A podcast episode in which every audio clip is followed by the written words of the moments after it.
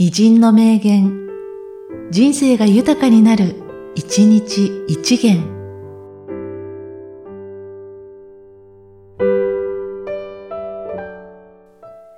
2月28日、坪内翔陽。知識を与えるよりも感銘を与えよ。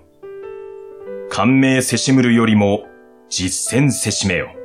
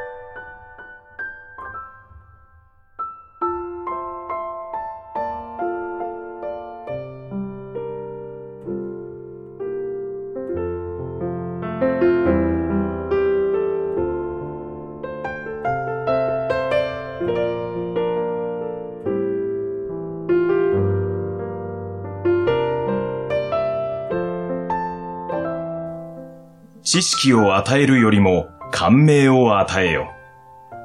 感銘せしむるよりも実践せしめよ。